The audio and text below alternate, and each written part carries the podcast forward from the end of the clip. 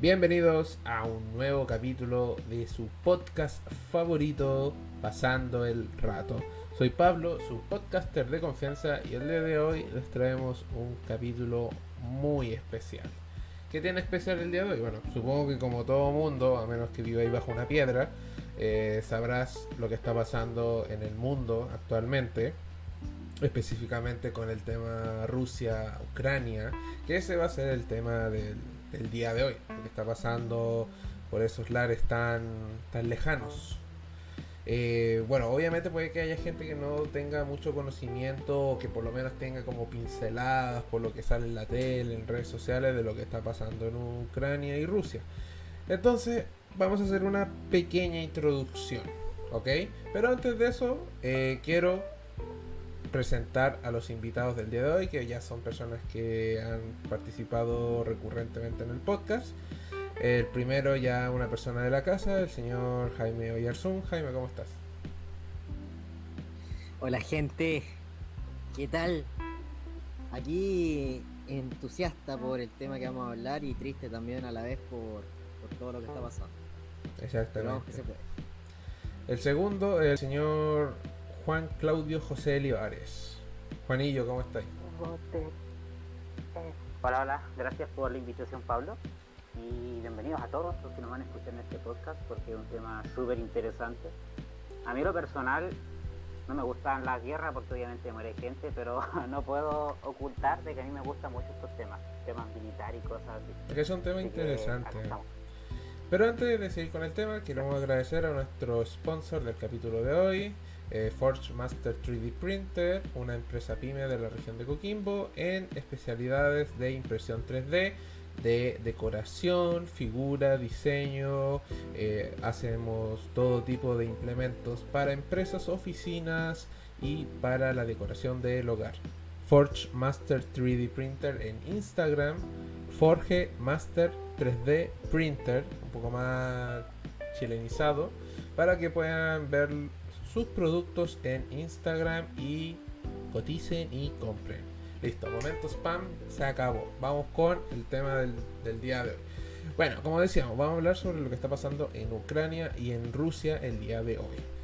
Y como para las personas que no tienen idea así eh, más profunda de lo que está pasando, vamos a hacer un pequeño resumen.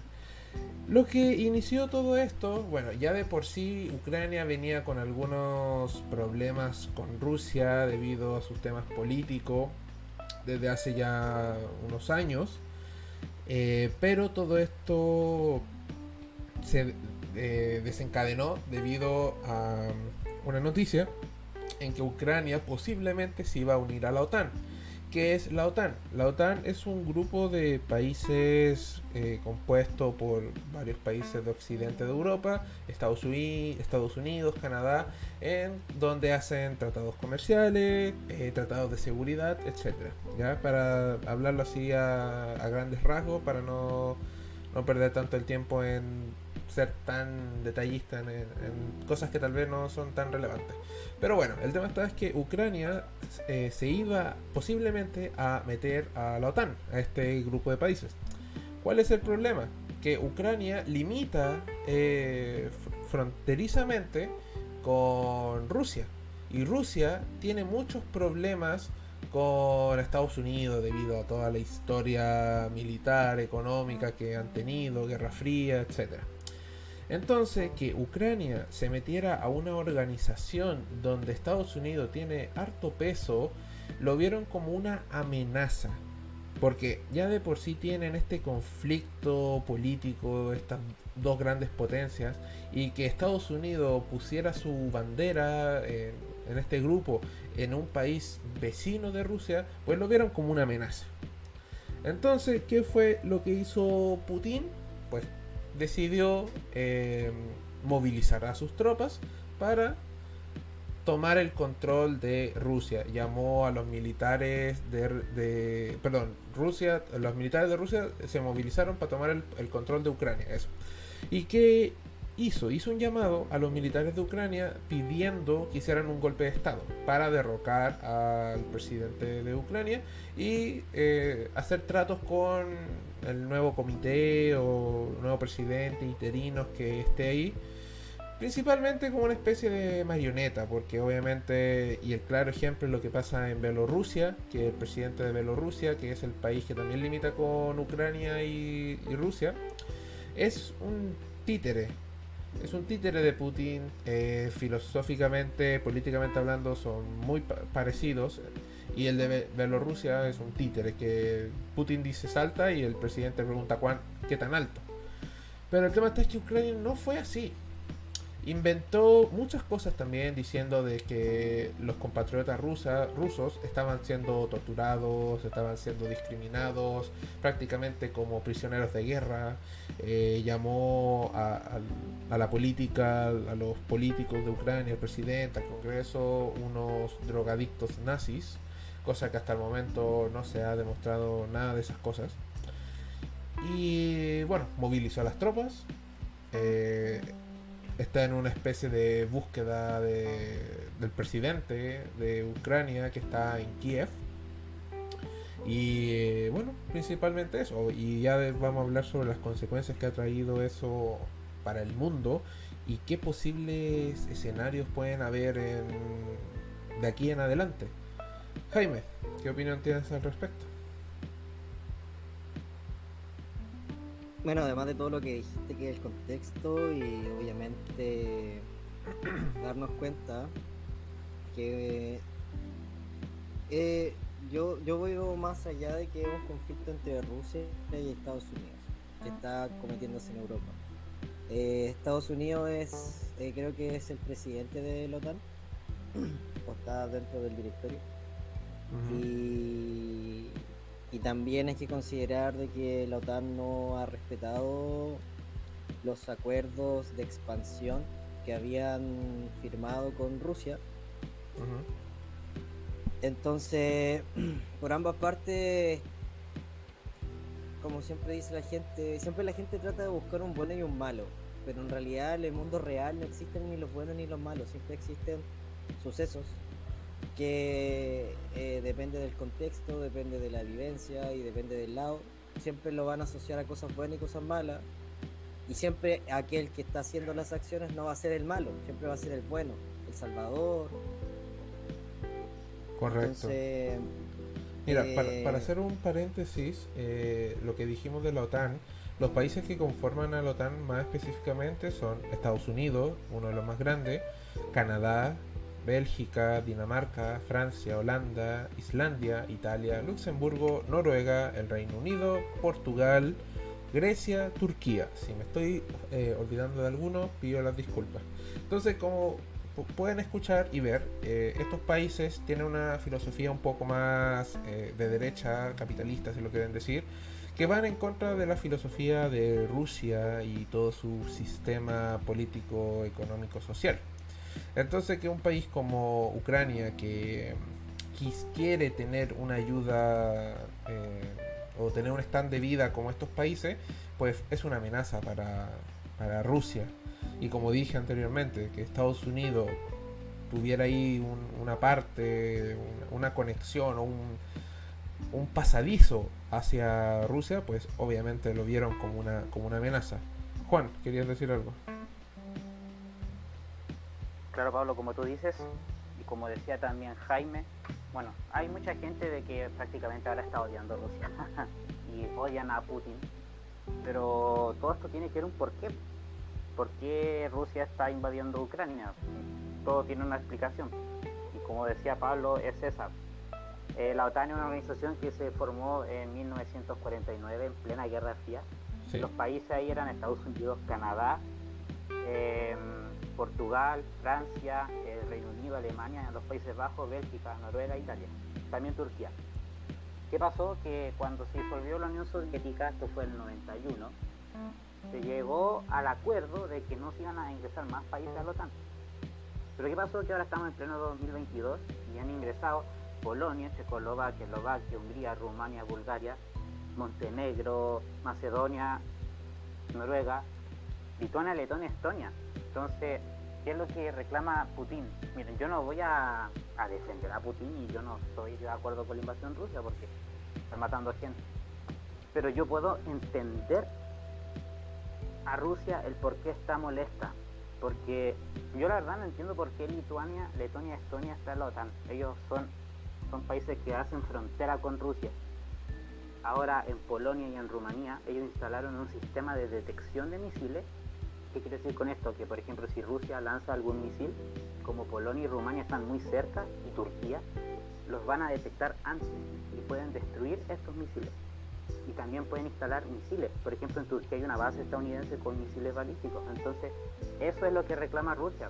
Los países que se están ingresando a la OTAN están demasiado cerca de, la, de Rusia, muy cerca. Entonces, si entra Ucrania, Ucrania prácticamente está al lado de Rusia, son países limítrofes.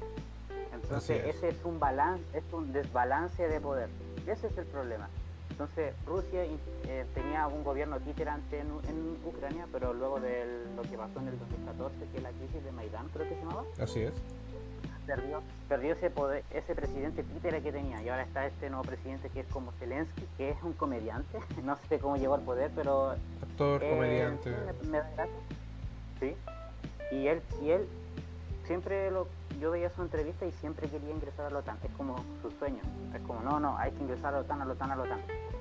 Pero si nosotros lo pensamos, Ucrania no puede entrar a la OTAN, que está demasiado cerca de Rusia y ese es el problema. Y ahora por eso Putin ahora está invadiendo prácticamente Ucrania para derrocar al gobierno.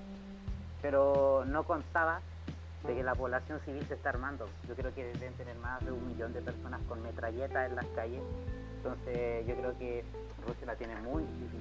Sí, el tema está es que, como tú decías, después de lo que pasó el 2014 con las elecciones en Ucrania, todo el, el estilo de vida de los ucranianos eh, cambió un poco, porque antes habían como los prorrusos y los pro-ucranianos que hasta el día de hoy están, pero que siempre vivieron como, claro, ya los típicas rencillas y todo, pero nunca hubo algo tan grande como para decir que a la gente se le torturaba o que prácticamente los pro-ucranianos eran unos nazis que maltrataban a los a, los a los compatriotas rusos que vivían en Ucrania, ¿ya?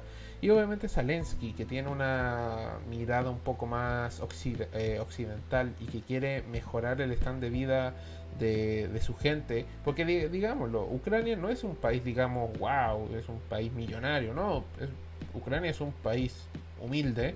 Sí es cierto, tiene eh, entradas grandes de dinero por ciertas cosas específicas, por ejemplo el tema del oleoducto que pasa por ahí y lleva eh, el combustible a Europa Occidental, es un gran exportador de trigo eh, y otras cosas más. O sea, no es un país pobre, pero tampoco es un país rico, ¿ya? Pero que un presidente quiera mejorar el stand de vida de sus ciudadanos eh, uniéndose a un grupo de países que digamos las cosas como son, son países buenos, donde uno puede vivir tranquilamente, cómodamente, eh, tal vez ahora con pandemia sea un poco más complejo decir eso, pero pre-pandemia siguen siendo países buenos para vivir, ¿ya? Entonces, y claro, lo que tú dices, Juan, sí, eh, ver a Ucrania como ya de por sí un país que cambió su rumbo eh, en el 2014 con un presidente un poco más occidental, es una amenaza para Putin. Es una amenaza de que Estados Unidos ahí meta sus manos y, empiece, no sé, a, generar una especie de, de, ideología totalmente contraria a las ideas de Putin. Obviamente para él es una amenaza una amenaza que, que no la puede permitir. incluso ya amenazó con, con sus armas nucleares. ¿Hasta qué punto Putin va a llegar para decir, seis que no, mi ideología la voy a defender hasta la muerte? Entonces, es, es, compleja todo lo que está pasando allá y no es un solo matiz, una sola faceta lo que podríamos decir explicar todo esto, son muchas facetas. Jaime. Sí, eh, mira, en cierta forma entiendo la postura de Rusia en el sentido de el peligro que genera que Ucrania se meta a la OTAN, porque Estados Unidos va a poder colocar misiles o, o poder poner bases militares cerca de la frontera. Al igual como cuando Rusia colocó misiles en Cuba y Estados Unidos hizo el grito en el cielo por la misma situación. O sea, eh, si fuera solamente por eso, considerando, oye, si ustedes se meten a la OTAN, me generan un riesgo enorme y como país tengo que defender mi soberanía y mi seguridad porque mi enemigo ideológicamente, que desgraciadamente la ideología comunista o socialista y la ideología capitalista se dividieron el mundo. Entonces está la OTAN, que en su, en su, eh, en su momento era para frenar el comunismo, en la expansión del comunismo. O después fue expansión de la URSS, se disolvió y después pasó a ser Rusia. Entonces, si lo vemos solamente por el tema de que eh, existen posibilidades de que Estados Unidos coloque bases militares en la frontera con Rusia, sí está desfavorecido, porque lo que también en un video que, vi explicaba la situación era que finalmente Rusia va a estar rodeada por todos los francos, todos los flancos eh, de enemigos. Y eso a cualquier país eh, genera una alerta. También hay que considerar que gran parte de la población rusa no quiere la guerra. Gran parte de la población rusa no quiere que invadan Ucrania y en estos momentos han habido muchas manifestaciones en, la ciudad, en las principales ciudades y también eh, mucho encarcelamiento a estos manifestantes. Entonces, finalmente, por un lado, entiendo la postura de Rusia, solamente diciendo el tema de la frontera y la seguridad del país, pero por otro lado, Putin ha actuado de una forma dictatorial, tiránica, y, y imperialista. Y, tampoco hay que dejar de lado que Estados Unidos también es imperialista. También tiene ciertas características de, de imperialista, con, por ejemplo, con la ideología. Correcto, sí. Entonces, quitarlo de bueno o malo, yo considero que ambos son malos y ambos tienen cosas buenas. O sea, es que tampoco podemos tacharlo así de, buenos o malos. Eh, obviamente, yo diría que lo que pasa en Rusia es más malo de lo que pasa en Estados Unidos, obviamente. Pero si vamos a comparar como actitudes, ¿podríamos decir que, que Estados Unidos tiene una actitud imperialista? Sí, podríamos decir eso. Pero el contexto que que rodea toda esa actitud imperialista que, dices es totalmente opuesta a la actitud imperialista de Putin. ¿Por qué? Porque, por ejemplo, en Rusia, si tú te manifiestas, te llevan preso. Cosa que en Estados Unidos no. Tú te puedes manifestar. Obviamente en Estados Unidos siempre van a existir lo que pasa en todos lados de gente que se pasa a la raya y entra la policía y eh, empieza tal vez un poco más de violencia. ¿Ya? Pero es que en, Rusia ni siquiera puedes iniciar una protesta. Porque de por sí te la niegan y si lo haces a la mala pues te vas preso. O peor. Porque no olvidar que eh, Putin ha estado 20 o 22 años en el poder y varias veces sus opositores políticos cuando va a una reelección han desaparecido. Incluso han habido manifestaciones de familiares de estos opositores eh, que, han, que han generado revuelo. No olvidar eh, que la vez pasada uno de los opositores lo trataron de envenenar. Cosa que no pasa en Estados Unidos. Trump contra Biden en su momento, claro, la gente, eh, hubo un gran porcentaje de gente que no quería a Trump. Pero nunca salió el tema de hacerlo desaparecer o envenenarlo o qué sé yo. Entonces, y aparte, en Rusia el tema del, bloqueo comunicacional, como pasa en, en China, es fuerte. Por ejemplo, todo el mundo dice que Rusia está invadiendo Ucrania. Solamente Rusia y sus países aliados, eh, Bielorrusia, Irán, dicen, esto no es una invasión, esto es solamente un movimiento militar, una avanzada militar. No es una invasión, no es una guerra. Porque allá está prohibido decir invasión y guerra para no darle esa imagen de conquistador, que es lo que todo el mundo está pensando. Entonces, comparar imperialismo, el imperialismo yanqui, como en su momento se nombraba Estados Unidos, y el imperialismo ruso, siento que si lo vemos desde grandes rasgos, sí, podría decir que son parecidos.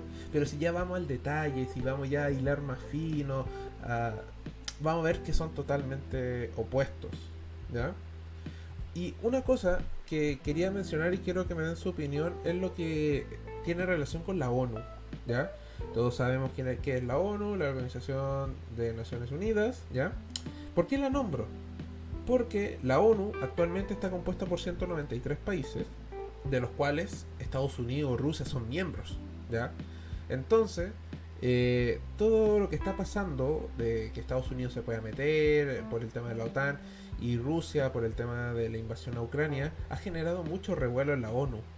¿Por qué específicamente? Porque uno de los estatutos que tiene la ONU por el tema de invasión a países que son miembros de la ONU, eh, los cinco grandes países que tienen un voto de representación mucho más fuerte, que son Rusia, Estados Unidos, Francia, Inglaterra y China, ¿ya? Sí, creo que es China el quinto si no me equivoco.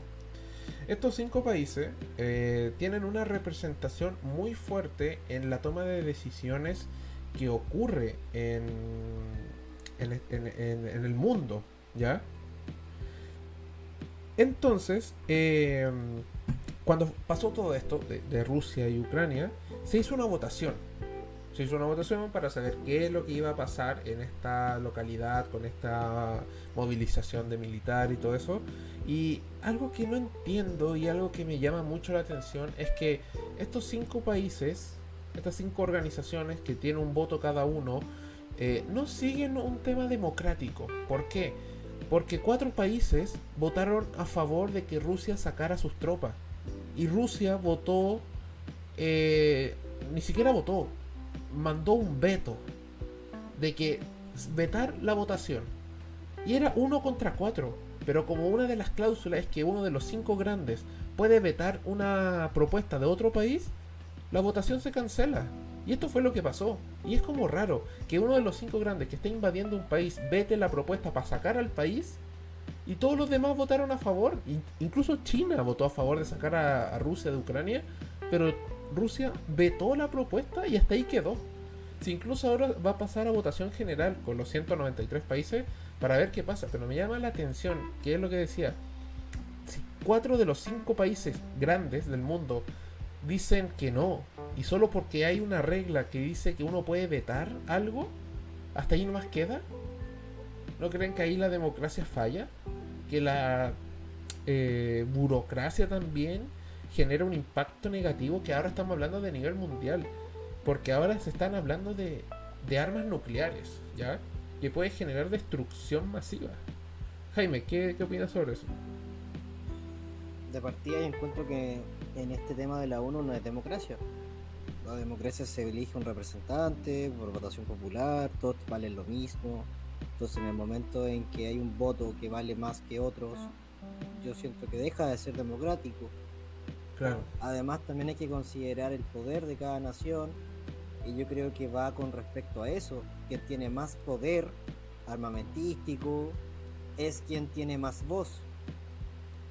Porque finalmente la ONU es una asociación de naciones, como dice, que más que nada es para llegar a acuerdos y no hacer guerra. Pero si alguno de los países, después de llegar a acuerdos, votaciones, escuchar y no llegar a acuerdos y quiere hacer guerra igual, ahí queda todo el tema de la ONU. La ONU es, el lugar en donde se pueden reunir para conversar, hacer diplomacia. Pero imagínate si fuera democrático y se eligiera a alguien, una, directiva. Y esta directiva eh, a, algunos de los países no le gustase. Y dijera, no, pero ¿por qué, por ejemplo? ¿Por qué Estados Unidos reclamando porque Rusia salió presidente en ese periodo? No, pero ¿por qué Rusia tiene que salir presidente? No, porque fue elegido popularmente. Pero es que yo no estoy de acuerdo. Y comienza a haber un problema. Entonces, yo creo que lo que han tomado la decisión es, ok, los cinco países que tienen más poder eh, hablan, toman alguna, algún acuerdo, pero si uno de los cinco no está de acuerdo, se anula porque al final tiene que ser unánime.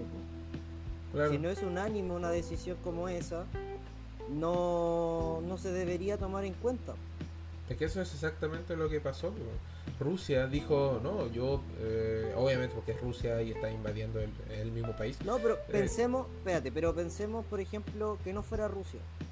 Por ejemplo, cuando Estados Unidos creo que invadió Irak, creo que también hubo un compli- un- un co- un- un- una situación similar en donde Rusia también tenía su y también estaba en contra de esa invasión y tampoco a Estados sí Unidos le importó, le importó mucho.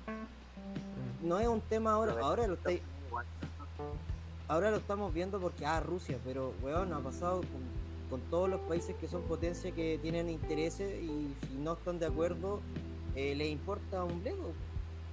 Correcto. Juan. Sí, como ustedes decían, ya prácticamente a esta altura la ONU no funciona mucho.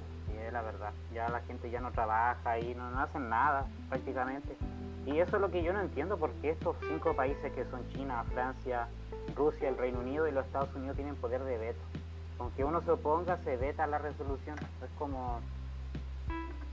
Yo veo los cinco y veo que la única forma para que se pongan de acuerdo es una amenaza contra el cambio climático o, o aunque suene chistoso, una invasión alienígena, un asteroide, no sé. Son como lo único que yo veo que estos cinco pueden estar de acuerdo. Pero para vetar esa resolución, obviamente Rusia se va a poner en contra. Y vamos, no, el sé. cambio pues, climático de ahí, ahí nomás, porque también todos estos weones tienen su También. su negocio, entonces tampoco se Claro. por, por algo no se ha detenido el cambio climático. Sí. Y recordar Sí. que cuando estuvo Trump en el poder, él no creía en el cambio climático. Él no cree en el cambio, cambio climático. Y quería salirse de la ONU y sacar su dinero de, de los contribuyentes para... Porque no cree en eso. Claro, los acuerdos de París, to- totalmente. Pero eh, es- el tema de la ONU igual da para un análisis mucho más profundo, que es que de los cinco grandes países eh, tenemos dos que son de una ideología de izquierda y tres de derecha, ¿ya? Y uno de esos de izquierda es China. Y China, Espérate, espérate. Eh, no es de izquierda o derecha, es capitalista y una además de socialista. ya, pero voy, Porque, voy a un por punto, ejemplo, Putin es socialista, pero tiene un pensamiento muy conservador que es de derecha. un poco más totalitario. El tema, pero a lo que voy es que Putin es China, bastante raro. Es que no es como de izquierda. Es como. Es como, no sé, es como más raro. tirado a Bolsonaro. No, claro, sí. como un autoritario. de- Es que autoritario, el tipo es un totalitario. Pero lo que voy es que el análisis que quiero hacer es que China votó en contra.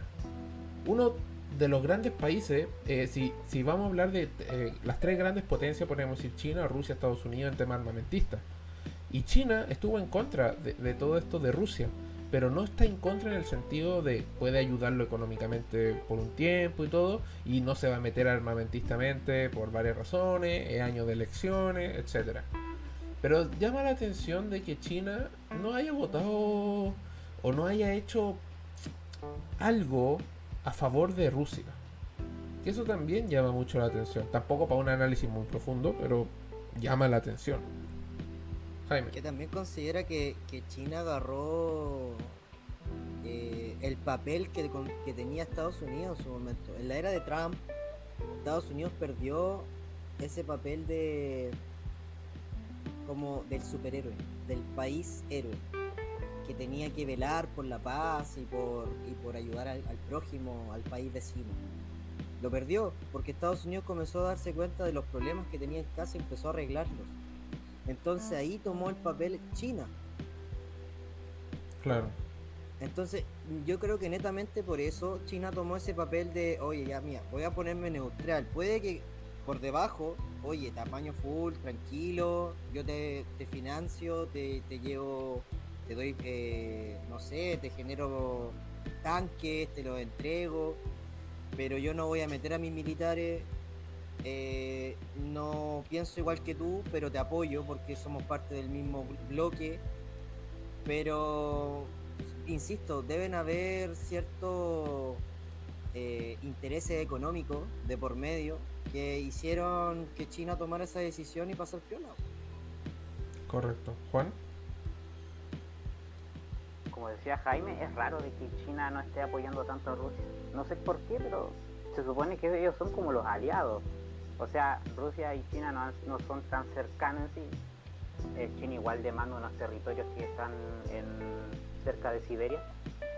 Pero se supone que es como el aliado, o los dos se unen contra los Estados Unidos y China como que está ahí, como neutral, es raro. Pero que quiero yo que quiero ir con esto es que la geopolítica y todo esto va a cambiar en estos años. Yo creo que todos los países ahora se van a empezar a rearmar y esto va a traer grandes conflictos.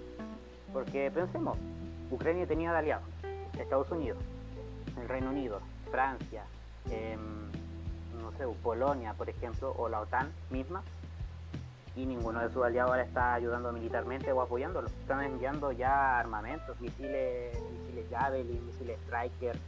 Pero es que hay una razón ahí, hay una razón y, la razón... Si se mete uno, queda la crema. Correcto, si es que se mete algunos países de la OTAN, específicamente Estados Unidos, eh, o un... Ya, sí, Estados Unidos, dejémoslo ahí. Eh, puede, quedar, puede quedar la grande, pero también hay que considerar que después de, de este estado de prensa que hizo el presidente de Ucrania diciendo que estaban solos a nivel mundial porque ningún otro país los quería ayudar, eh, salió el tema del oleoducto que es el que lleva todo el combustible a Europa Occidental. No olvidemos eso. Y ese oleoducto pasa por Ucrania. Entonces si Ucrania cierra ese oleoducto o lo destruye o lo que sea que bloquee el paso, Europa Occidental se queda sin combustible. Entonces, que lo estén ayudando ahora a Ucrania con, con un poco de dinero, con armas o con soldados, Claro, también puede ser porque sí, lo quieren ayudar, quieren que la gente de Ucrania pueda resistir, vivir bien.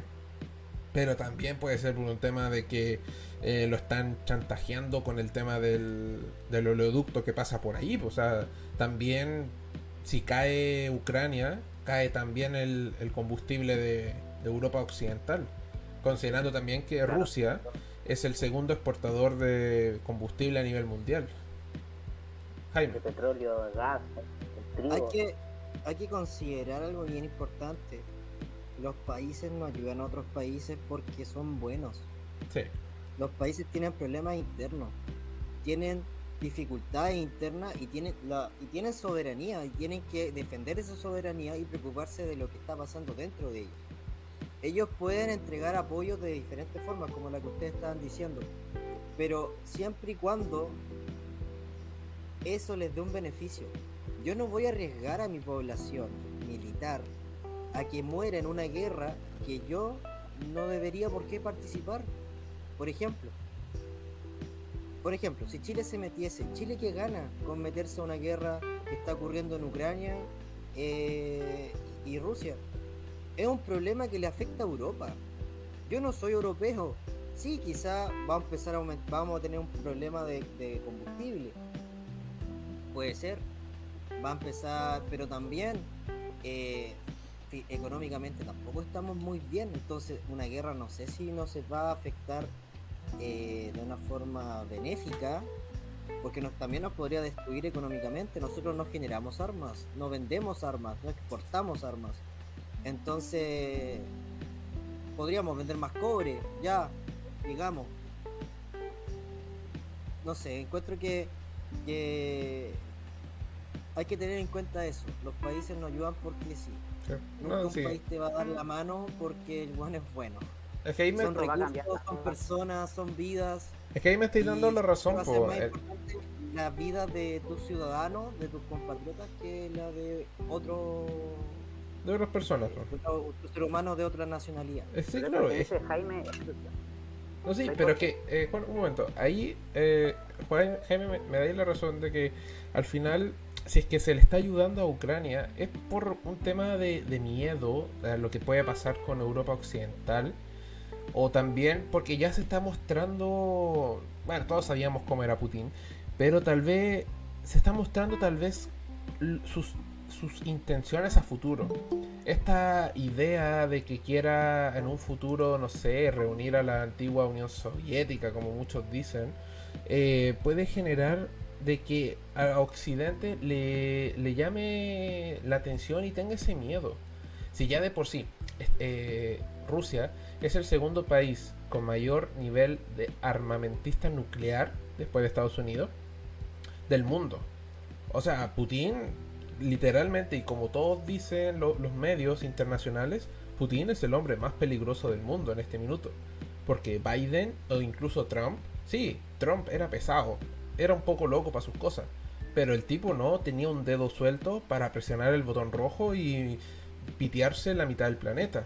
Biden mucho menos. Biden hasta el momento ha mostrado una, una actitud cauta, temerosa incluso, o cobarde para otros, pero a diferencia de Putin, yo lo veo un hombre decidido a apretar el botón rojo si es que es necesario. Si ya recordar también que esta semana amenazó a Finlandia y a ¿cuál era el otro país? Suecia de invadir militarmente si es que ellos se metían o consideraban meterse a la OTAN. No olvidar eso. el mismo problema, el mismo problema que tiene con eh, eh, Ucrania. ¿Ucrania? Con Ucrania. El mismo problema con, con Ucrania, pues si ellos creo que también son colindantes a Rusia. Y ahora Kosovo se quiere unir a la OTAN. Eso es otro problema porque Kosovo tiene problemas limítrofes o es una zona que quiere independizarse de. ¿Cómo se llama este país? Mm, ¿Cuál? Bueno, no, si no es Serbia. Mientras lo, mientras lo buscas, quiero presentar a un cuarto, bueno, tercer invitado, y con esto somos cuatro. Señor Mauricio Lincoqueo, ¿cómo estás el día de hoy? Felices los cuatro. Bien, bien aquí. Disculpen lo tarde, estuve en la celebración. No te preocupes, sabemos que. mañana tenemos la celebración de Pablo. Vengo curado, permiso. no, te preocupes, sabemos que el día de hoy estaba de cumpleaños tu madre. De acá le deseamos un muy feliz cumpleaños y espero que hayan tenido un lindo día. Eh, bueno, tu familia, tu papá, tu, y cualquier otro invitado que haya estado presente. ¿Ya? Abracitos para la tía, saludos. Ahí yo se los doy. Genial. Bueno, Linko, como eh, te, habíamos, informado, el día de hoy estamos hablando sobre el tema de Ucrania. Eh, estamos hablando de las consecuencias que ha tenido esta invasión a, Ucrania de parte de Rusia, eh, el contexto en el cual se llevó, por qué los países lo están ayudando a Ucrania. específicamente siento que lo que el país que está más ayudando a Ucrania es Alemania con armas, dinero pero es porque principalmente Alemania es donde llega el, oleoducto que pasa por Ucrania. Entonces, al final, si es que cae Ucrania, cae Alemania. Y si cae Alemania, cae el resto de, Europa occidental en tema energético. Porque no olvidar que con Angela Merkel sacaron el tema de energía nuclear y se fueron por una energía más segura. ¿Ya? Que no les funcionó y tuvieron que recurrir al petróleo nuevamente. Exactamente. Entonces, si es que cae Ucrania, el oleoducto se puede ver afectado y va a afectar a Alemania.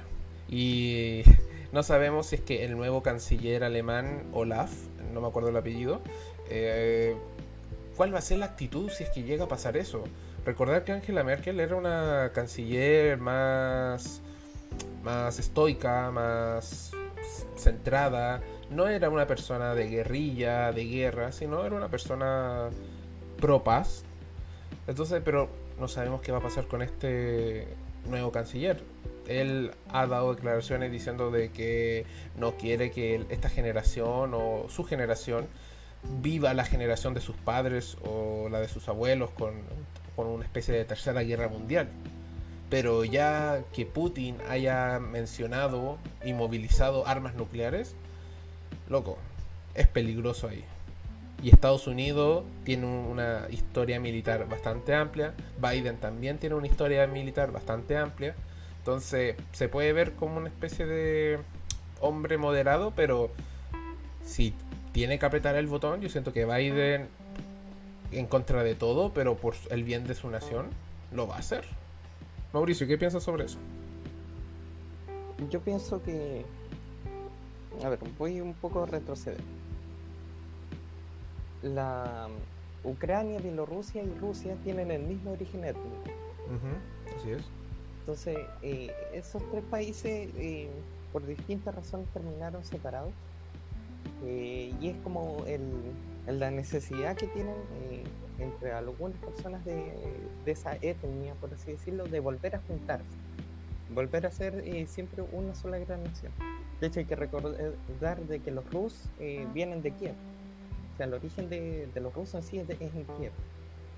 Entonces, mm, se genera eso en el sentido cultural para, para el tema de la invasión.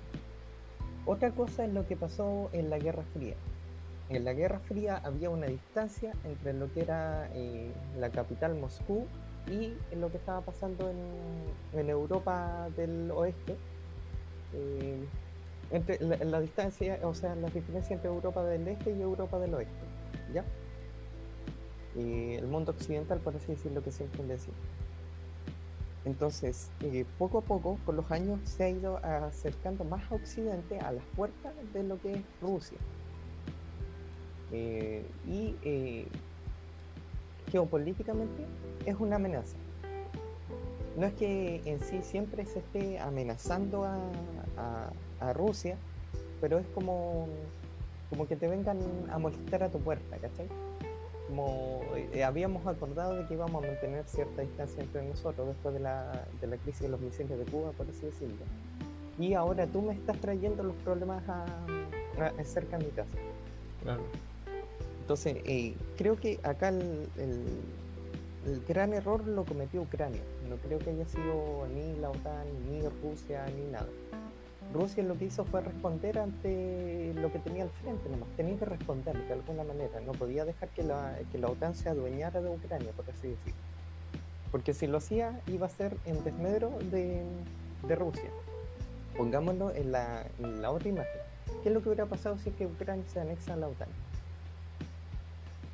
Hubiera tenido Estados Unidos una puerta de entrada a Rusia. Claro, directamente. Y Rusia hubiera, eh, en el fondo, eh, hubiera tenido los mismos problemas que tiene hoy en día Israel.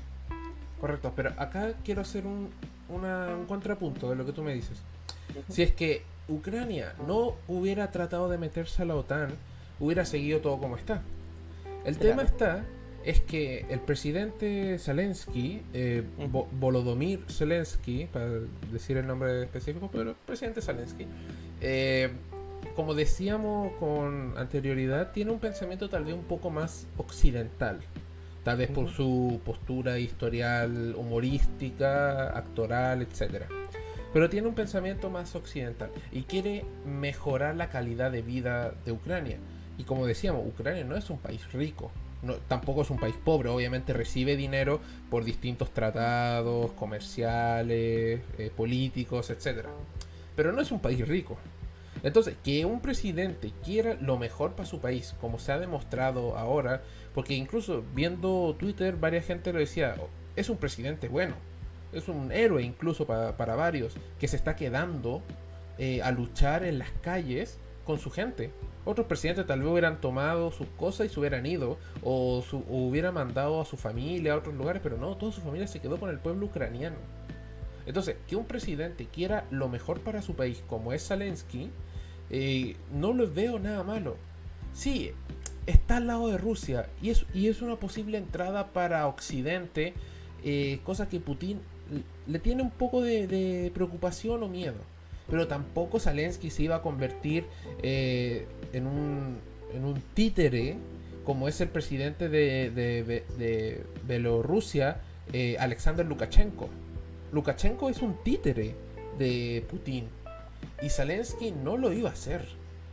Entonces, hay que, acá caemos como en la, en, en la problemática filosofal de, ok, eh, me, me acuesto con Rusia por una seguridad abusiva, una relación tóxica, o me separo de ahí y voy en busca de un mejor futuro.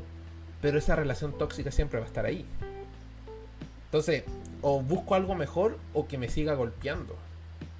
No, claro. es, no es, una respuesta fácil, pero eh, Zelensky lo que hizo fue tener dos cojones y decir, no, yo quiero algo mejor para mi pueblo. Por eso me claro, meto a la OTAN. En la alianza militar con, con, con Europa fue su error. Porque eh, buscar alianzas políticas y económicas se podía. De hecho, hasta Rusia ha hecho alianza económica, hay que ver solamente el, el mismo tema del ducto que tiene. Claro, Pero acá hay que entrar en un detalle. Acá hay que entrar en un detalle muy técnico. Es que es que si Ucrania se hubiera metido a la OTAN, no es Hubiera que tenido las puertas abiertas para la Unión Europea. Eh, Sí, eso es algo sí, pero quiero ir a un punto mucho más específico, que creo que es el artículo 5 de la OTAN, que dice que todo miembro oficial de la OTAN sea eh, ofendido con algún tipo de invasión o ataque militar, todos los países de la OTAN se tienen por obligación unir a ese país afectado en contra del atacante, ¿ya? Entonces, pero el tema está es que no es que Ucrania eh, se quisiera meter a la OTAN por un tema armamentista específicamente, solamente de que venía en el paquete, ¿ya? Entonces, ahí entramos, claro, en una discusión que, que decía recién. ¿Seguimos en esta relación tóxica que tenemos con Rusia o buscamos un futuro mejor? Pero eso igual ha traído dificultades, muchas dificultades. Estaba leyendo recién, han muerto oficialmente 352 civiles eh, ucranianos. Pueden que sean, sean mucho más debido a, a- a los problemas de conectividad y de información que tiene Y la Ucrania. incertidumbre que hay en todo este momento. Correcto. Entonces no es algo fácil de, de- de decir. Jaime. Claro. Yo quería decir algo hace rato con respecto a una analogía, por decirlo de alguna forma, de lo que en su momento fue Hitler.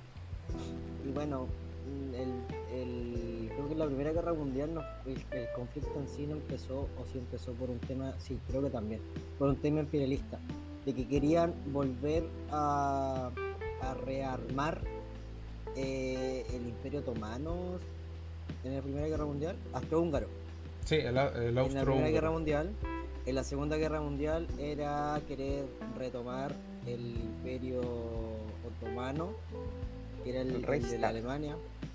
Y ahora, y ahora podría empezar la Tercera Guerra Mundial con la misma ideología de querer volver a unificar la URSS. Las es. tres guerras mundiales que hemos tenido, que también eh, es una de las cosas que he leído de biografías hacia Putin, es que el tipo se siente como, eh, como un enviado por Dios para reunificar la URSS. Una cueva que murió y murió y yo la dejaría muerta, si en realidad Yo creo que más esta guerra militar, a pesar de que tiene ese pensamiento, no, no, no nació a raíz de eso, sino que nació a raíz de- del peligro que significaba para Moscú. No tanto para Rusia, sino para. Moscú.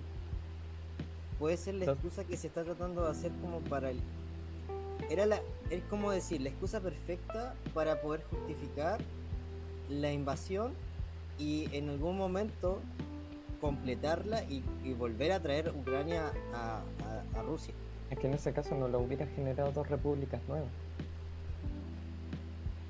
Ese es el problema, porque en vez de decir eh, los, los territorios los anexo a mí, como lo hicieron con Crimea, eh, Ujú. están diciendo creamos dos repúblicas nuevas, que es la de... no me acuerdo los nombres ahora. ya ya pero son las regiones que son independientes y que, Claro. y que. Putin ¿cómo fue? Donetsk y Lugansk. Claro, pues, entonces no, no está unificando, sino que está dividiendo un territorio. Pero Sí. es como Bielorrusia, po, que deja una- un representante, como decía Pablo Títere, y igual lo controla eh, Rusia, pero en cierta forma, a, a la vista del resto, son países aparte. Son como en su tiempo España cuando tenía sus marcas, que eran eh, pequeños territorios que habían entre España y, y Francia. Correcto. Jaime, tú recién eh, mencionaste algo que me llamó la atención, que fue de que Putin se siente una especie de mensajero de Dios o, o algo así. Que Enviado. Enviado, Enviado de Dios. enviado de- bueno, enviado, mensajero de la misma vaina. Eh, para reunificar Rusia y la Unión Soviética, etcétera. El tema está es que hay que analizar un poco el, pasado de, de Putin. Eh, es un hombre, es un soldado, dejémoslo así, es un soldado de la KGB, que es la contraparte de la CIA de Estados Unidos, entrenado en Sambo, que para los que no saben qué es Sambo, es el jiu-jitsu ruso, que es una especie de modificación al jiu-jitsu japonés. Bueno, es una historia bastante fascinante del, arte marcial, pero que fue modificado por la KGB eh, para transformarlo en un arte marcial de, asesinato, ¿ya? Entonces, eh, y, todos sabemos de que Putin es yu- judoka, que incluso ahora la Confederación Mundial de Judo lo sacó eh, y lo, sacó de su título de presidente honorario. Entonces, ya, pero un detalle. Solo hay un dato interesante, un dato perturbador. Eh, Juanito, eh, Juanito, Luisito comunica ahí apareciendo. El tema está, volviendo al tema, es que la, la, ide- la ideología como tradicional que tiene Putin de ser un, un hombre ortodoxo, tradicionalista, eh, muy aferrado a, lo que es eh, la familia. Él odia a... no sé si odia, pero detesta, aborrece a los homosexuales, ¿ya? Eh, lesbianas, odia el feminismo. Entonces, para él su ideología familiar, conservadora, lo lleva a, tener un pensamiento tal vez para muchos totalitario, como también se ha mencionado acá. Entonces, todo eso conlleva a que él haya estado 22 años en el poder. Y que seguramente va a estar mucho tiempo más si es que no pasa algo. Pero todo eso conlleva a que la, la las actitudes que tome sean de un militar. Porque él se crió siendo un militar. Él es un agente de la KGB, más que un político. Su pensamiento es de ataque antes de preguntar. Y es lo que está pasando acá. Juan. De hecho, creo que en Rusia el mandato del presidente dura seis años y después tiene la posibilidad de reelección. Así que Putin estuvo 12 años, después asumió otro presidente de Rusia que era, creo que era de su mismo sector. Así es. Y Era ahora- el ministro de Interior, por así decirlo, de él. que se- y él pasó a ser ministro de Interior, Putin. Claro. Pero Y decían que él siempre estuvo en las sombras eh, manejando los hilos. O sea, Casi Siem- era al frente. siempre estuvo metido. Sí, Y ahora asumió Putin y va a estar dos años más, entonces ya ahí están 24 años. Bueno, la cosa es así, Lleva pero- 27 años ya en el poder. ¿siete? 27. Mm. Pero no que asumió en el 99. Vamos a buscar esa información Tenía entendido específica. antes que habían dicho 25 años de Putin hace como unos dos años atrás por eso. Pero déjame revisar y llego bien al número. Sí, para dar el Imagínate, número exacto. nosotros tuvimos una dictadura de 17 años. Este weón ha estado 20, ya digamos 27 años, weón. que- Pero también la gente, la- la- los habitantes de Rusia son, tienen una ideología oriental completamente diferente a la occidental. Nosotros somos occidentales y nosotros nos interesa mucho el tema de democracia. Sí. Pero se repite mucho lo que ocurre, por ejemplo, en China. En China hay dinastías. En Rusia también habían reinos. Estaban acostumbrados a tener líderes fuertes y líderes que se tuvi- mantuvieron mucho tiempo. La, la sociedad allá es completamente diferente a la nuestra. Claro, ¿no? Sí, Ru- Rusia, solo para dar un dato, Rusia tiene una historia eh, jerárquica de, de reyes muy rica. Eh, Los zares. los, los zares de, de Rusia tienen una historia, pero de verdad muy, muy interesante, que eso se puede hablar en otro podcast. Pero claro, al igual que como tú dices de China, pues tiene toda esa mentalidad de que una persona gobierne a un pueblo, pero no desde, la, desde la- el punto de vista democrático que nació en Grecia, sino un, un punto, un punto de vista más... Que nació en el occidente. Correcto. Y todo, sí, pues, ha sí, llevado. eh, es un tema eh, que muy relevante. Porque Claro. nosotros, claro, decimos, son un poco, eh, tienen una tendencia dictatorial, pero para lo que nuestros estándares occidentales entendemos como dictatorial. Correcto. Eh, ¿Mauricio? Como presidente lleva 19 años, 9 en el primer mandato y ahora 10. Perfecto. 19 años entonces. ¿Cuánto dura cada mandato? Mm, ¿Nueve y creo diez? que- A ver, primero un año, cuatro años, tres años y un año. Pero va súper raro la cuestión de cómo se... ¿Cómo no son cuatro años entonces? No, ¿Cómo espérate, puede ser no, no, no. El- No, esto solo Sin es nada. ministro. Eh, No, sí, creo que dura o cinco o seis años y después va a reelecciones. no sé, pero lo siento que en el primero estuvo nueve años. Sí, bueno, ahí ha estado mucho tiempo. Putin ha estado mucho tiempo en el, en el tema. Juan, eh, Un piñera. Aproximémoslo a 10 para dejar 5 y 5. claro.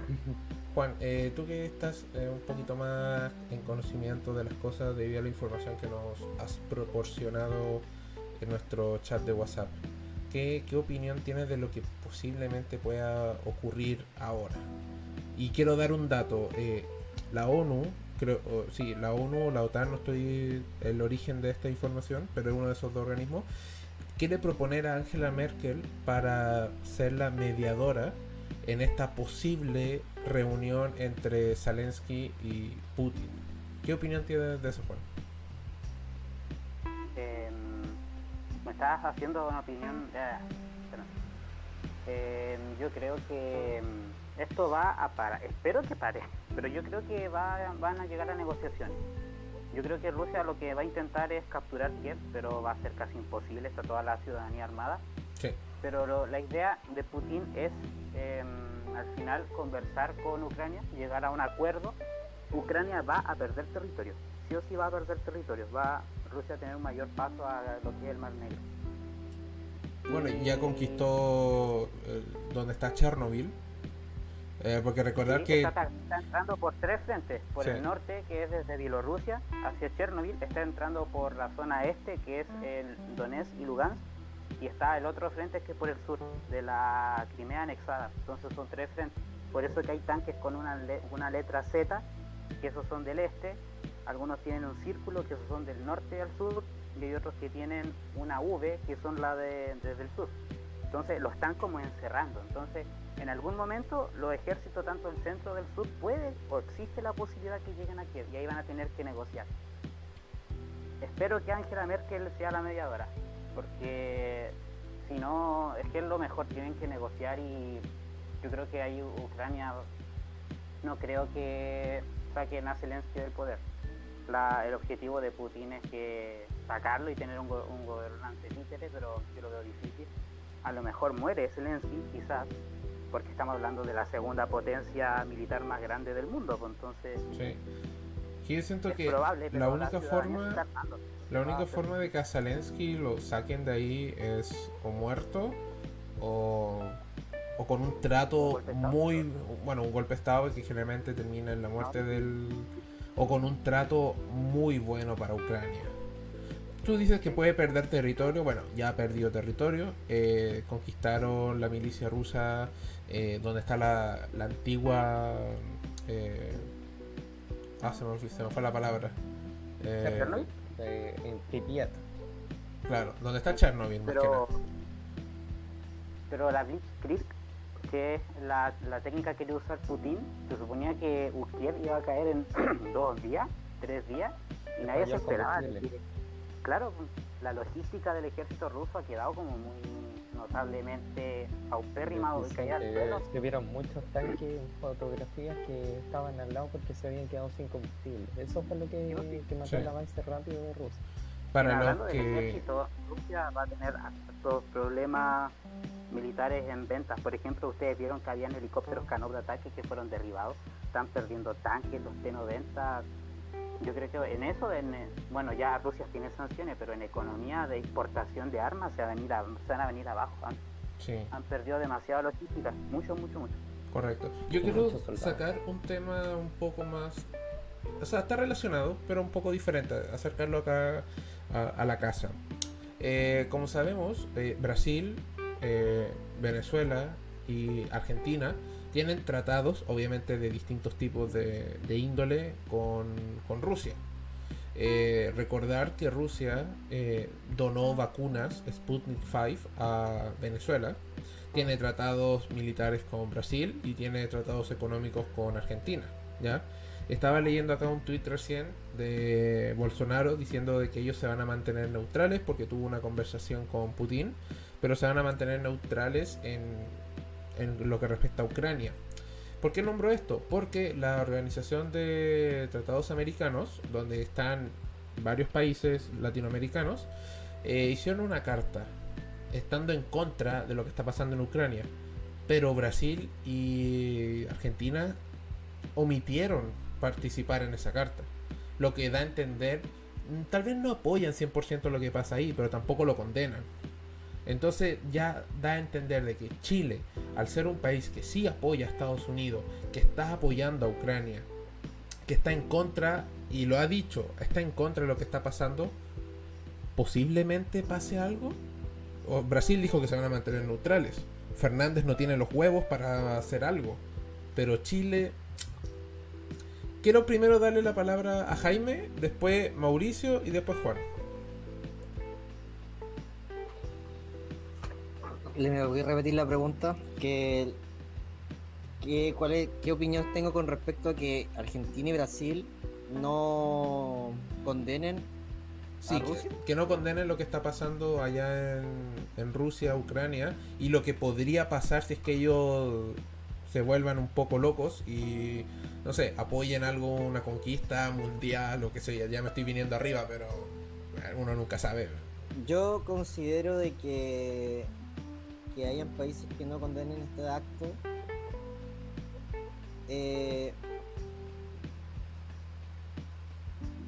puta, encuentro que en cierta forma igual quizás lo entiendo porque deben tener tratados con Rusia. Y, Así es. y por ejemplo, por ejemplo, China invade Taiwán. Chile no va, quizás lo va a decir, pero también a Chile no le conviene irse en contra de China. China nos compra casi todo el cobre. Correcto. Entonces yo creo que debe, debe ocurrir una situación similar. De hecho estaba, estaba leyendo, estaba viendo un video de un argentino que hablaba de que eh, le estaban dando ayuda militar eh, al, al ejército argentino, los rusos, que era agarrar eh, soldados argentinos, solo pagarle el pasaje y Rusia les, les pagaba todo lo que involucraba su, su, capacitación, por decirlo de alguna forma. Entonces, viéndolo de ese lado, claro, Argentina no le conviene decir nada con respecto a esto y hacerse el hueón. Porque está sacando un beneficio directo, ya que Rusia necesita gente y Argentina necesita un mejor ejército. Brasil desconozco por qué no lo ha hecho, pero sí sé que Putin y Bolsonaro son como cercanos o amigos. No sé si podrían ser amigos, pero se llevan bien. Por lo tanto, también ahí podría decir, ah, ya, mira, puede ser por esto. Es que con Bolsonaro tienen ideologías muy parecidas en el tema de la familia, en lo que debe ser un Estado, pero eh, ahí en el tema económico es donde marcan como un poco la raya. Y además considerar también de que a nadie le conviene irse como al bando de Rusia. Como hablábamos recién con China. Weón, las sanciones económicas que le están haciendo Rusia, si se le hicieran a cualquier de los países que lo apoyaran directamente y se metieran, serían también perjudiciales para China. Por ejemplo, si China dijera, ¿sabes qué? Eh, te voy a mandar militar y todo para apoyarte. Bueno, son sanciones económicas que le van a llegar a ellos. Claro. Entonces, y- yo creo que y- también las sanciones son las que hacen que la, no se meta más personas. Y países pequeños, bueno, Brasil no es un país pequeño, pero sí tiene mucho, mucha desigualdad y muchos problemas económicos. Eh, se le hiciera un bloqueo económico a nivel mundial, Brasil se va a la B. ¿Ya? Mauricio. Sí, y a- y además lo bueno de Latinoamérica es que tampoco hay países que quieran que tengan esta ideología de expansión. Tenemos problemas con, con ciertas fronteras, sí, no, lo niego, pero es diferente tener un, pensamiento imperialista, como quiero unificar Latinoamérica y quiero que, no sé, pues Chile tuviera ese pensamiento, quiero quiero eh, invadir Argentina, quiero invadir Perú, quiero invadir Bolivia y quiero hacerme parte de ellos. No, no he visto ningún país que tenga esa visión, a diferencia de Europa, de que sí lo hay. Y han, han habido en Europa han, han existido los imperios. Están repartidos ese continente en, toda la- en todos los años de existencia. Y en Latinoamérica eran los países europeos los que venían a colonizar y, y generar y, tra- eh, y y- ¿cómo se llama? Eh, atrapar a estos países. colonizar. Es- esa es mi humilde opinión. Entiendo. Mauricio. Bueno, yo eh, eh, tengo dos percepciones respecto a lo que tú me dices. Yo creo que Chile se va a mantener neutral, como siempre ha sido, si es que esto escala, igual se va a seguir manteniendo neutral y le va a vender eh, el mineral al mejor postor. Siempre, en toda la historia de Chile siempre ha sido así. Somos como el país más pacífico, entre comillas, y, que tomamos provecho de, de las guerras y cosas así. A nivel mundial me refiero. Ahora, referente a Brasil y Argentina, eh, Venezuela lo voy a dejar aparte porque ya están tan hundidos que yo creo que, que va a ser eh, para ellos contraproducente meterse en, en algún conflicto a escala.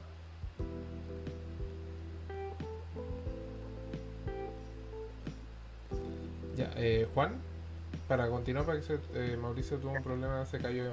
Sí, continúa. sus problemas. Ya eh, doy yo mi idea. Eh, esto es bien fácil. Eh, como dicen. Ah, ya, ya, sigue el Linco entonces. Ya. Dale. Y Argentina eh, sería estúpido que aprovechara la oportunidad de, de decir, no, yo me anexo a la guerra y, si Inglaterra se llega a unir podrían pelear por las Malvinas, pero yo creo que les iría tan mal que sería otra guerra perdida en- en su punto de vista. Y Chile, como, como lo ha hecho antes, serviría como un país de, de pasar recursos, pasar información y cosas así. Como un eh, país pivot. Em, Brasil, Brasil yo creo que es un país que hay que tenerle mucho respeto y cuidado en términos militares. Por lo menos no, no creo que sea bueno que, que si eh, llega a haber un conflicto y Brasil se une a Chile se ponga en el bando contrario de Brasil.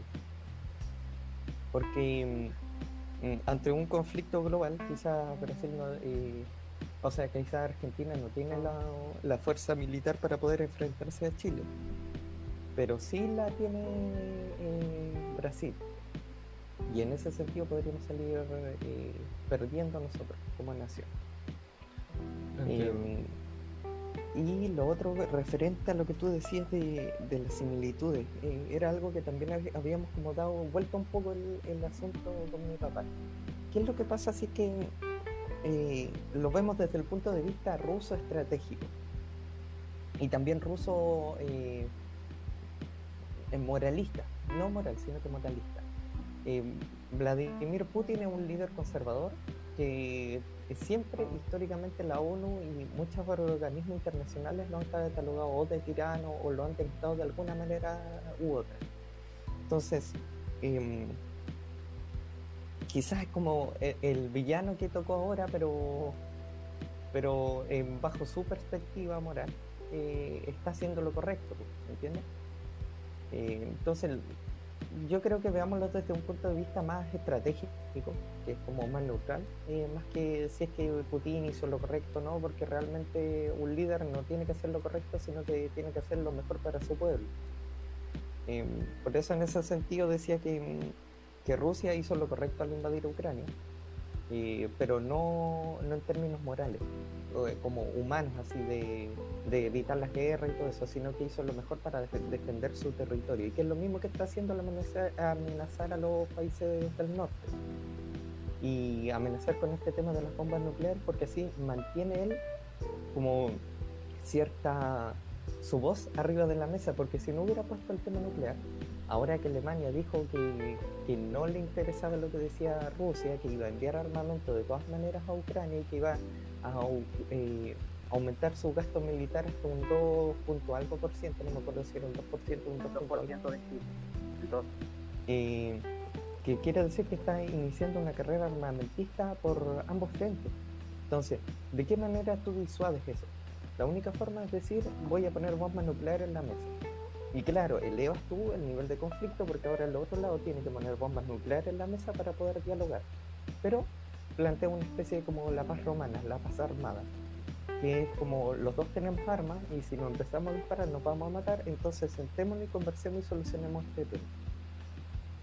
Ahora, referente a China y Rusia, con los temas económicos de esto de las sanciones, es tonto realizarlo. ¿Por qué razón? Porque ahora, eh, con la capacidad económica que tiene China, pueden decir ellos ya, ya que el dólar no están sancionando, nosotros vamos a poner nuestra propia moneda de Oriente y esta moneda nosotros la vamos a ocupar para las transacciones y vamos a dejar de lado el dólar.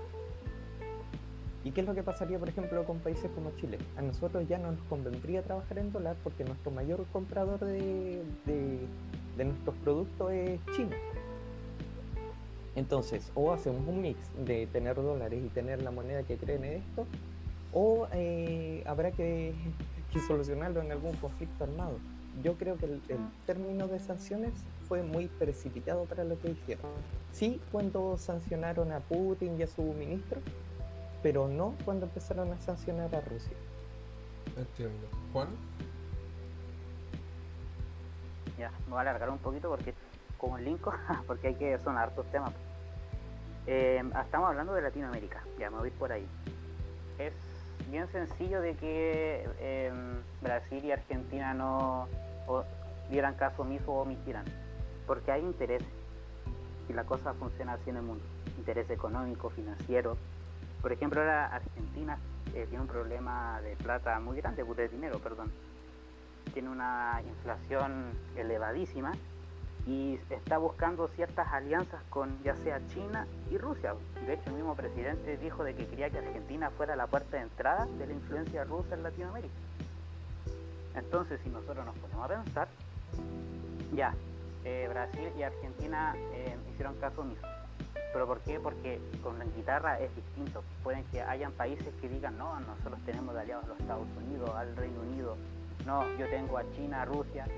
Ya, pero cuando hay un conflicto, es distinta la cosa, pues acá hay intereses. Como decía Jaime, em, a Chile no, le, no nos beneficiaría ponernos en contra China porque nosotros exportamos casi todo, pues el vino, pisco, eh, el cobre, entonces verduras, fruta, entonces ahí hay intereses. Y a mí también me está preocupando esto de Argentina, porque Argentina que se acerque tanto a Rusia y que sus militares van a ser entrenados allá y tengan esta cercanía con Rusia, Argentina espera algún día poder obtener lo que son las Malvinas o las Islas Falkland. Claro, y ahí, ahí, claro, ya está el Reino Unido. Chile es aliado estratégico del Reino Unido. No significa que si nosotros estamos en guerra con algún país, el Reino Unido se va a meter, pero al Reino Unido le conviene nuestro país Chile porque nosotros somos prácticamente aliados. Nosotros desde el sur podemos con radares dar información si hay algún ataque a las Malvinas. Entonces yo con todo lo que está pasando ahora estoy preocupado, va a haber una escala armamentista yo creo en todos los países. Como dijo Linko, Alemania ahora va a... En estos años Alemania está bastante débil en temas militares y ahora van a gastar el 2% del PIB ante la amenaza rusa. Ahora Argentina se está asociando con Rusia.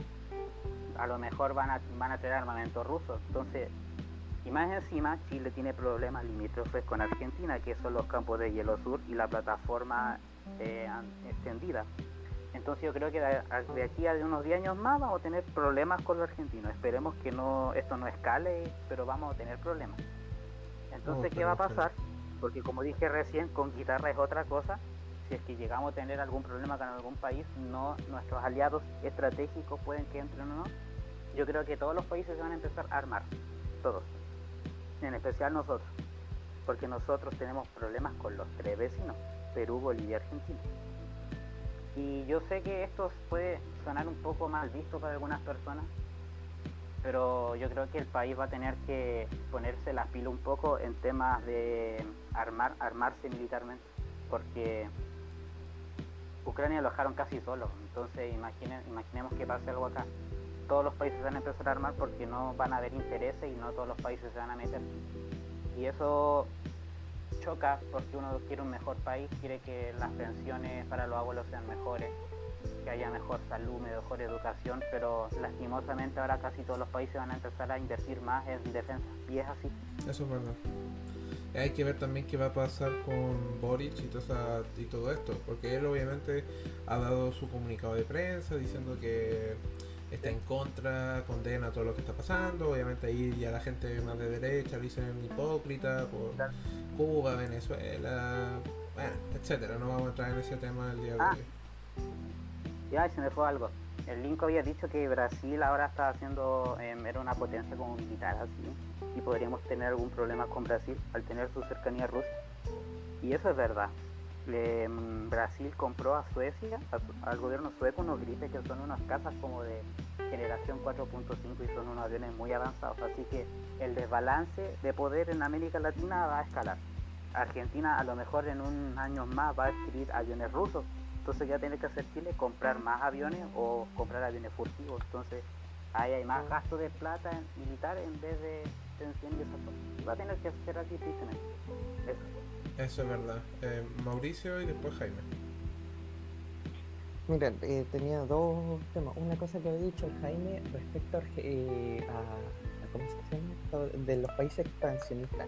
Argentina siempre ha sido expansionista en toda su historia, incluyendo hoy en día. El problema que tiene hoy en día es que no tiene ni economía ni fuerza militar para hacerlo. Ese es el gran, el gran problema, pero ellos nunca han renunciado a las Malvinas, nunca han renunciado a, a ser los dueños del, de, de la, parte sur del mundo, por así decirlo, refiriéndome a la Antártida, también como al, a, la, a estas eh, tres islas del canal Beagle que siempre tenemos problemas. Eh, Perú también. y- ah, Perú también. Ellos quieren recuperar Arica y... ah, claro, y pero ellos más con un sentido de recuperación más que expansionista en ese Claro. sentido. Entonces, hay que tener cuidado con Argentina, porque ahora se dicen los hermanos, pero siempre no- nos re- recriminan el tema de las Malvinas de que nosotros apoyamos a Inglaterra. Siempre lo ocupan como excusa. Y lo otro, eh, que es un escenario 2 que se podría dar en estos momentos, es qué pasaría si es que Chile se, se une de alguna forma a una eventual guerra. Porque ahí, ante eso, eh, tendríamos una guerra en el Pacífico entre China y Estados Unidos y nosotros sí pertenecemos a, a la Organización Estadounidense de, de Cooperación en el Pacífico. Ahí sí que nosotros tendríamos que, entre comillas, cumplir nuestro tratado y ir a la guerra con Estados Unidos. Sí. Eso sí que sería un tema eh, que quizás Estados Unidos de- diría que nuestras naves protejan todo el extremo sur, pero miren los kilómetros de costas que tenemos y, y defenderlo de- del, del gran gigante que es China, y que si se viene al sur, eh, basta que manden un solo ejército para, para ya tener a toda la población chilena sometida. Sí, pero sabes que yo me preocuparía más por Brasil y Argentina. Eh, Perú y Bolivia no podrían meterse, Mm, no sé, lo veo difícil. Irían más por el lado estadounidense, yo creo que Claro, que- sí, también ellos irían por Estados Unidos.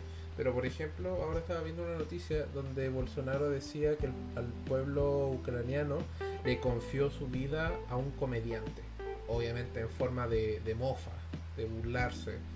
Lo cual demuestra que aunque Brasil no se meta directamente en lo que pasa en Ucrania con Rusia, no significa que, y lo hemos dicho, Brasil no condena, ya no está condenando lo que está pasando allá.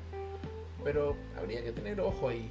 Yo siento que si nos fuéramos una posible guerra, un- en un sentido como de conquista mundial, una cosa ya muy exagerada, eh, siento que los que tendríamos que tener ojo sería solo Brasil. ¿Por qué no Argentina? Y esta es mi opinión.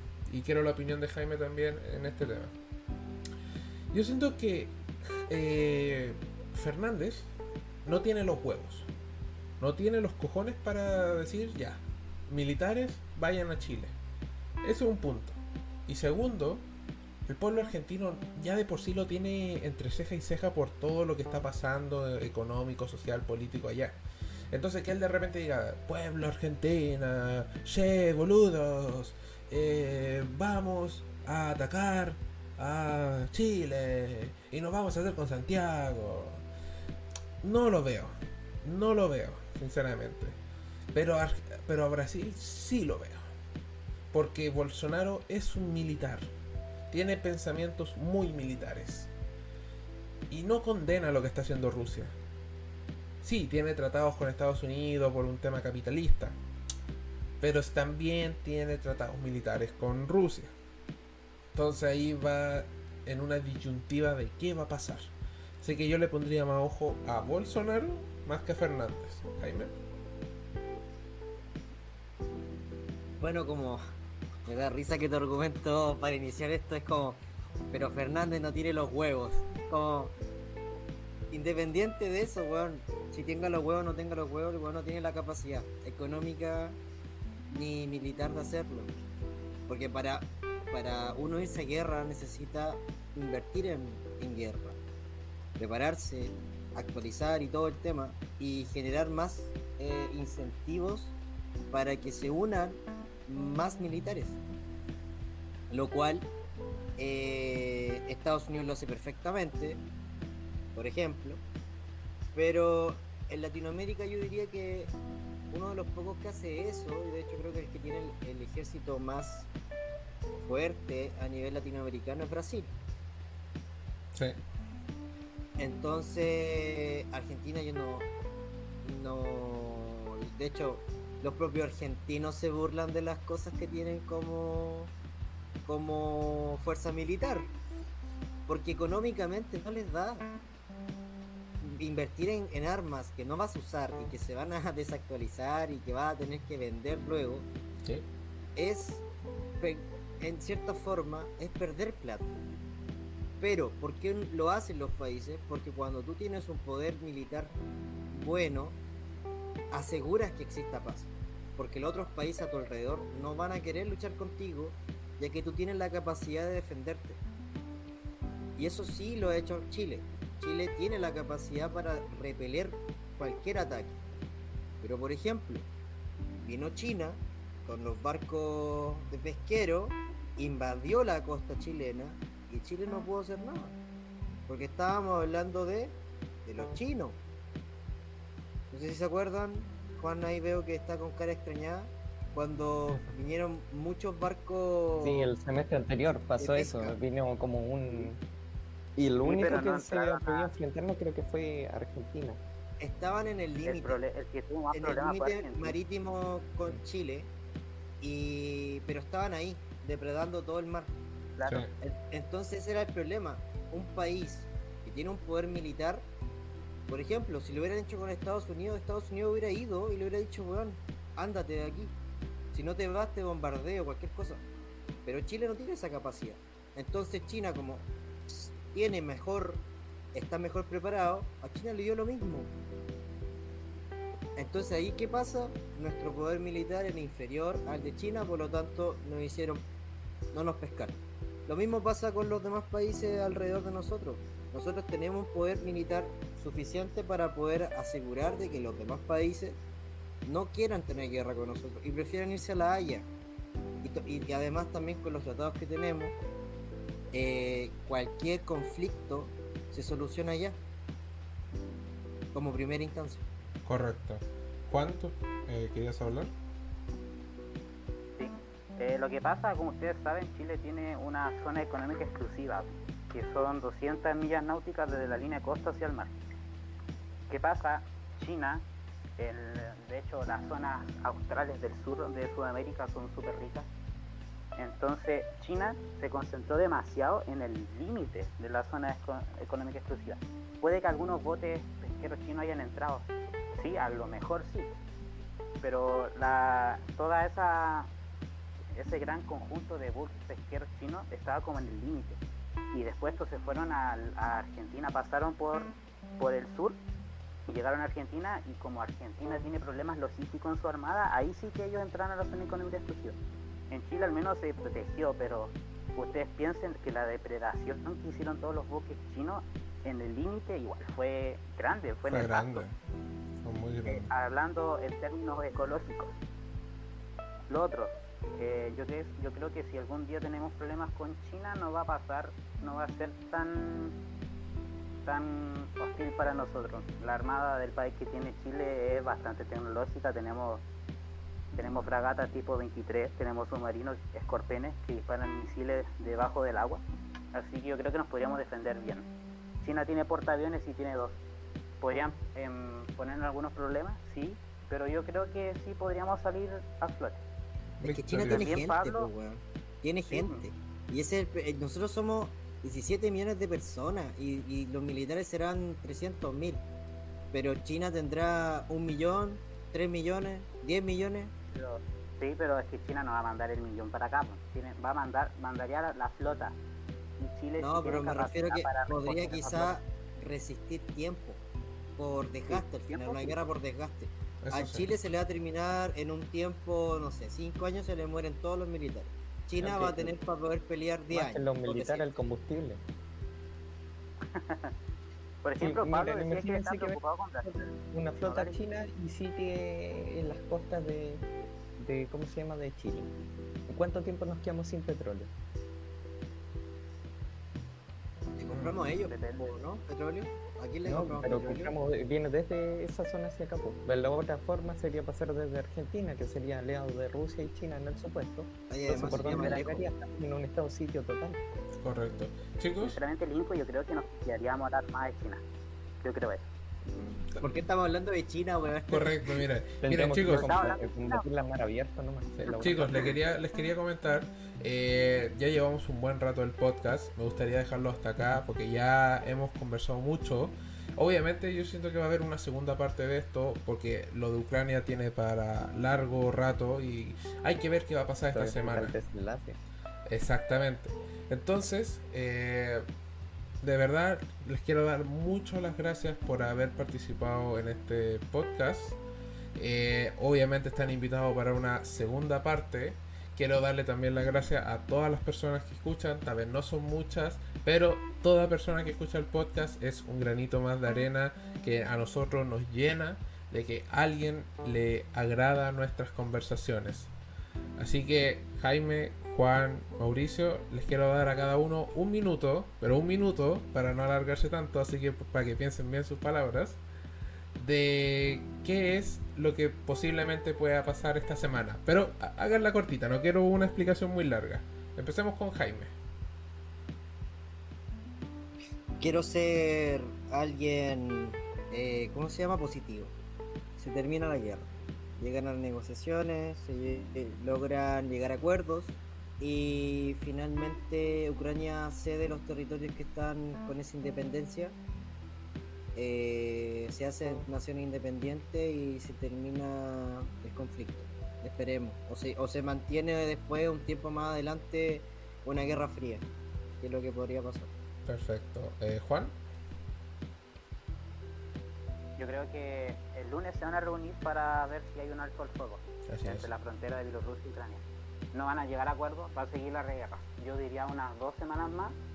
Rusia va a avanzar, después van a llegar a acuerdo, le van a quitar territorio y va a haber paz. Pero va a haber una carrera armamentista en todos los países del mundo, en todos. Y eso es triste porque es plata perdida en beneficio a la población. Correcto. Mauricio.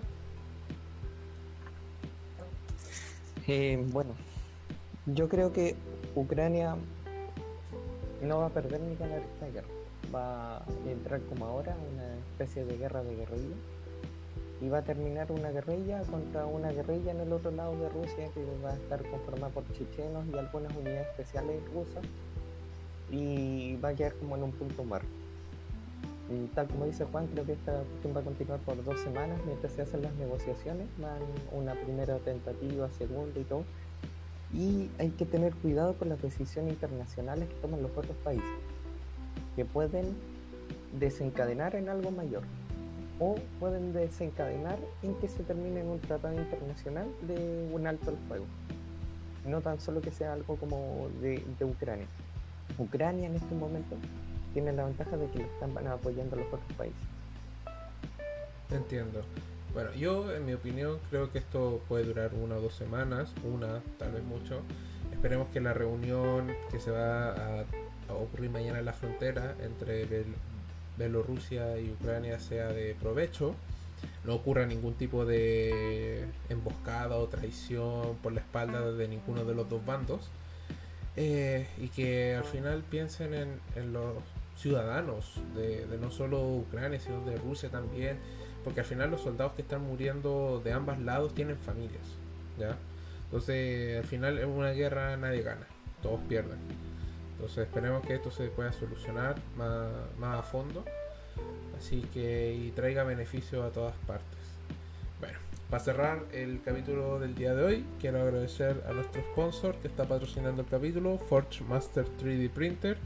Como se mencionó al principio, empresa pyme de la región de Coquimbo en diseño y creación de implementos 3D, eh, de decoración, eh, piezas, etcétera, de muy buena calidad. Eh, de nuevo, muchas gracias a todos los que nos escuchan y nos ven, porque como saben, este capítulo también es subido en YouTube, donde a nosotros de verdad nos haría mucha gracia e ilusión de que se suscriban, es totalmente gratis para que el canal siga creciendo, así que les pido con todo el corazón que se suscriban, denle like, compartan y denle a la campanita para que cada vez que subamos un nuevo video les llegue la notificación a su celular, correo, etcétera. ¿Ok? Y a la gente de Spotify, compartan el podcast y que nos sigan. Todo es totalmente gratis. Así que, bueno, dejamos de acá el tema youtuber. Así que, de verdad, muchas gracias a todos y espero que nos sigan escuchando en una próxima jornada. Bye. You know,